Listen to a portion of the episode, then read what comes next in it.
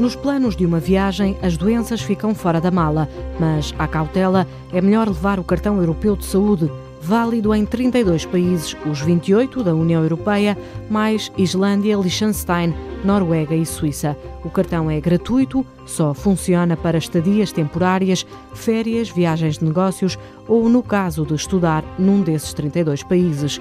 É válido em médicos, farmácias, hospitais ou centros de saúde.